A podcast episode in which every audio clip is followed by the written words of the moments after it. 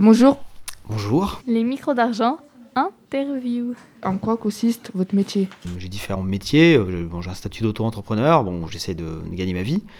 Et à côté de ça, je prospecte, j'essaie de, de m'intéresser aux formes matérielles, architecturales, urbaines qui disparaissent, puisqu'il y y a un travail un peu de mémoire ou de, de s'y intéresser pendant que c'est là. C'est une histoire souvent récente qui est ancrée dans le temps présent, 19e, 20e. Des gens, des anciens, des anciennes ont encore des, des témoignages à raconter. Les bâtiments euh, sont aussi vecteurs de, mémoire et euh, on essaie de, saisir cette mémoire. Ça peut aussi être des documents, des photographies, euh, qui pour moi passent par le, bâtiment parce que c'est la chose qui m'intéresse par-dessus tout. Et donc j'essaye de saisir ces choses-là avant qu'elles soient disparues. Alors concrètement, eh bien, je, prospecte quand je vois des permis de démolir, des choses comme ça, ou ça m'arrive de consulter les, arrêtés municipaux dans les communes, Lyon, Villeurbanne. Euh, quand je vois quelque chose qui va être qui frappe de démolition, je, fais, je passe aussi beaucoup de temps à, me promener, à parler aux gens dans la rue. Quand j'apprends des choses, j'essaye d'être suffisamment en amont pour écrire mon histoire. Après, je suis aussi euh, relativement militant sur ces questions, parce que j'ai aussi une association qui parle de ça. Quand on peut essayer de sauver des bâtiments, on essaie de le faire aussi, mais très souvent, on, bah, se bat un peu contre des, machines de fer, donc c'est un peu compliqué. Pour moi, le minimum syndical, c'est d'essayer de, euh, de, garder au moins une mémoire. Donc ça m'arrive de, toquer chez des gens quand je vois un permis de démolir, leur parler, euh, essayer des fois d'insister pour qu'ils me laissent rentrer, faire des photos, faire du document, euh, leur demander s'ils ont des documents d'archives, euh, tout ça. Et après, je fais mon travail d'historien, c'est-à-dire que je, vais aux archives euh, je fais mon job, j'essaie de documenter, de trouver une date, un contexte, etc. pour mettre ça en cohérence avec euh, les éléments que j'ai glanés euh, sur le terrain. Donc un travail de terrain qui, passe par la, fabrication de documents ou récolte de documents et après la phase archive, archive publique où on peut compléter ce, premier rapport. Pour nos auditeurs et nos auditrices, pourriez-vous nous expliquer ce qui s'est passé au 30 rue Saint-Nestor? Alors au 30 et au 32 de la rue Nestor, il s'est passé ce qui passe un peu partout dans la métropole. On a eu une, une, petite démolition, une belle démolition, voilà, une, une petite villa euh, assez élégante euh, qui va être remplacée par des, un, programme immobilier, euh, voilà, des immeubles. Hein. Donc voilà, une démolition euh, d'une belle villa entourée d'un petit jardin avec des ateliers, enfin tout un tissu urbain assez, assez pittoresque, assez, assez dans son jus, qui appartenait à la famille euh, Vergne, c'était un, entrepreneur en bâtiment. Euh, je pense pas qu'on était sur des gens très, très, forcément très riches, mais bon, quand même, pas non plus les premiers venus. Il a construit ici sa maison dans, les années 20. Et après, ce qui est intéressant, c'est qu'on retrouve les successeurs qui s'appellent toujours Vergne. Je pense que même c'était les Vergne qui possédaient la maison, qui l'ont vendue, hein, a priori. Donc euh, des Vergne qui travaillaient toujours sur le même site, mais dans la plutôt mécanique, euh, garage, des choses comme ça, quoi. En suivant l'évolution de, des secteurs d'activité.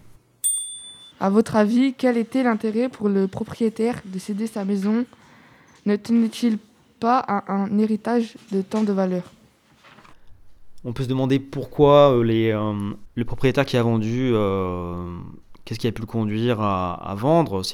La réponse est toujours la même, c'est toujours l'appât du gain. Quand on vous propose des sommes d'argent qui sont considérables, par définition, tout le monde est corruptible, on finit toujours par céder. Après, il peut y avoir des tas de paramètres le bien peut, peut, appartenir à plusieurs, euh, plusieurs personnes euh, au fil du temps, euh, le cousin, la tante, machin, mais le truc c'est très compliqué des fois de gérer un bien et, le, et parfois c'est beaucoup plus simple de s'en débarrasser plutôt que d'essayer de trouver à le, à le, revendre à des gens qui vont, qui vont y habiter. Concrètement, si vous êtes 10, 10 co-héritiers, c'est plus simple des fois de, de, de la vendre. Ça fait une somme d'argent équilibrée pour chacun et on, on se débarrasse du bien et c'est souvent ce qui se passe en fait. Bien sûr qu'il y a souvent, très souvent des regrets, des remords de la part des gens de, vendre. Pour certaines personnes, c'est parfois un crève-cœur en tout cas. Voilà. C'est jamais une décision forcément très simple. Même les gens qui paraissent en avoir rien à faire de ça, euh, ils vous parlent après de leur merde, de je sais pas quoi, de, ce qu'ils ont vécu avant dans la maison, il y a 10 ans, il y a 20 ans. Des fois, on dirait qu'ils essayent d'exorciser de, de, un peu leur vie en, se débarrassant d'un bien. Parce qu'un bien, il y a, enfin, une maison, vous avez vécu dedans peut-être, vous avez, un passif, vous avez euh, une mémoire personnelle quoi, dedans. Le prix au mètre carré de ces nouveaux appartements est-il supérieur à celui de la maison? Ces prix vous semblent-ils adaptés? On, assiste à un envol assez spectaculaire du prix de l'immobilier. Donc effectivement, euh, c'est une opération lucrative qui va amener de l'argent pour le, pour le promoteur immobilier qui, va, qui construit ça. Mais euh, en allant voir les, prix que proposait la, le site sur internet, de ce que j'en ai vu, les prix paraissaient quand même voisins de ceux qu'on propose euh, Place Bellecour par exemple, qui est quand même le symbole de la bourgeoisie. Du coup, bah, la, reconstruction d'immeubles, euh, de logements euh, par rapport à une maison, ça permet effectivement à des promoteurs de, gagner beaucoup plus d'argent et de rentabiliser l'espace de façon optimale et beaucoup plus efficace. Le train de vie de ses habitants de ce quartier a-t-il suivi cette tendance ou est-ce l'inverse? On peut penser que, enfin, moi je pense que ce genre d'opération urbaine euh, qui est absolument pas isolée euh, bah, traduit un, renouvellement urbain. Donc euh, le renouvellement urbain s'accompagne d'un renouvellement social, ce qu'on appelle la, gentrification.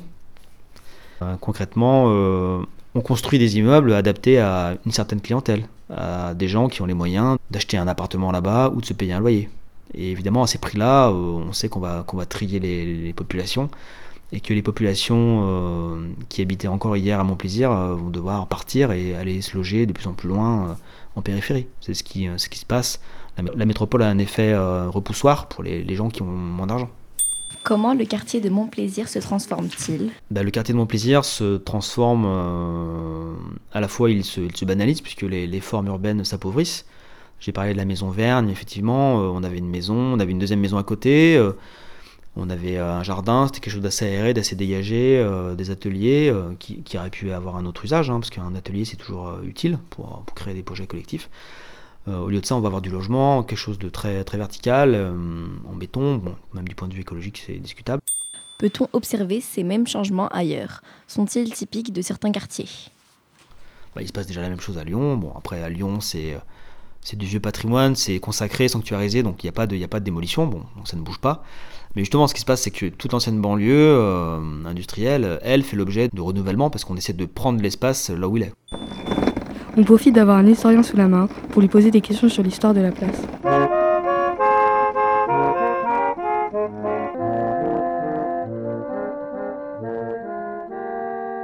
Donc Montplaisir, c'est le nom qu'a donné un grand propriétaire terrien qui possédait une grande partie du terrain à Montplaisir, qui s'appelait Henri Détournel, qui avait son château d'ailleurs, qui a été démoli euh, il y a déjà quelques temps.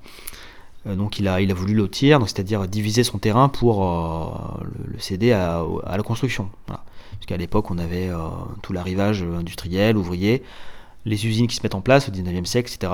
Et la, banlieue ouvrière qui se constitue, donc des besoins de construction, de logement, de, besoin de s'étendre à partir de Lyon, du centre. Donc ça a été effectivement une banlieue, on va dire, ouvrière, des, populations relativement modestes, mais euh, pas que. C'est vrai qu'on a souvent à l'époque bah, le patron qui a, sa, qui a sa villa, qui a sa maison, et autour, euh, vous avez les, ateliers, les maisons plus modestes. Donc ça fait quand même une banlieue qui est relativement mixte. Vous avez beaucoup de classes sociales qui sont représentées.